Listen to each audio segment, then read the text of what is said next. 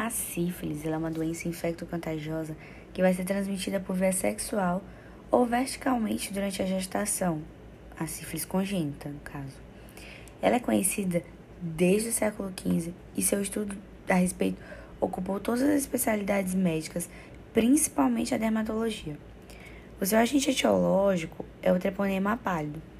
Ele nunca foi cultivado, apesar dele ser descrito há mais de 100 anos e sendo tratado desde 1943 pela penicilina, que é a sua droga mais eficaz, mas mesmo com tudo isso, ele continua sendo um grande problema de saúde e de saúde pública importante para inúmeros países desenvolvidos e subdesenvolvidos.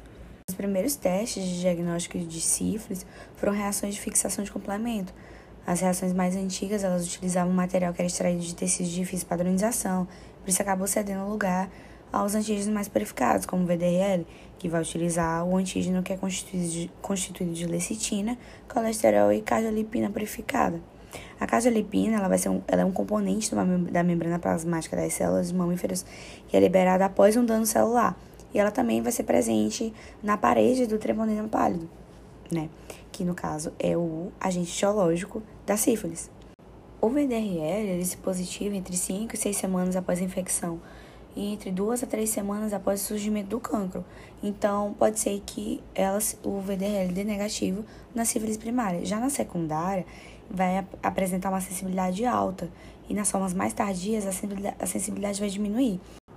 Essas reações falsas positivas, elas podem ser divididas em transitórias e persistentes. As transitórias elas vão negativar em seis meses e as persistentes vão permanecer ativas além disso. Os casos de falsos negativos na sífilis secundária, eles decorrem do excesso de anticorpos, no caso do efeito prozona. E esses casos eles poderão ser evitados utilizando maiores diluições no soro. Os testes rápidos não treponímicos eles têm um importante significado no controle da sífilis. Dentre eles tem o teste da reagina plasmática rápida, que é o RPR. Esse foi o primeiro teste sorológico de screening que dispensou qualquer equipamento convencional de laboratório e que dava resultado em 60 minutos. Ele também é quantificável, mas ele não é comparável aos títulos que são obtidos no VDRL. Esses testes não treponêmicos eles podem ser titulados e por isso eles são muito importantes no controle da cura. A persistência de baixos títulos em pacientes tratados corretamente é denominada cicatriz sorológica e ela pode permanecer por muitos anos.